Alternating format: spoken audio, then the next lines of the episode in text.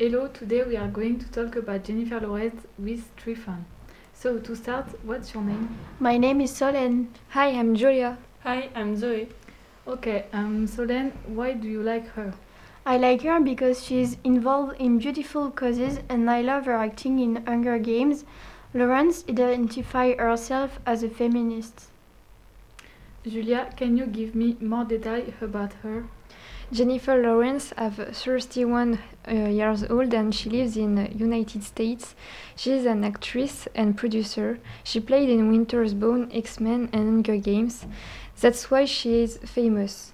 And in 2019, according to the magazine Forbes, she was the actress who has the highest salary in the world. Then, Zoe, what her involvement concerning gender equality?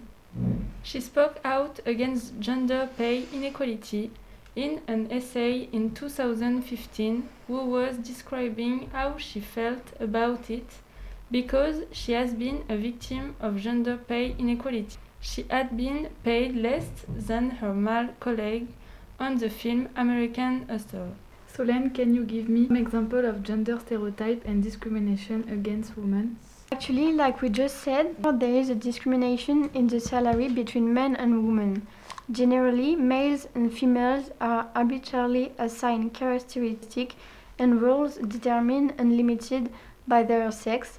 If a woman wants to be a plumber, it would be considered inappropriate, but if a man wants to, there will be no problem. A woman is considered fragile when a man is considered strong. Julia, how to break gender stereotype? Jennifer Lawrence thinks women should be given uh, the floor more often. She supports Planned Parenthood and pro-choice abortion movement. She says women can be strong and sensitive at the same time. And uh, Zoe, for you, how to break gender stereotype? I think we should stop separating boys and girls at their birth.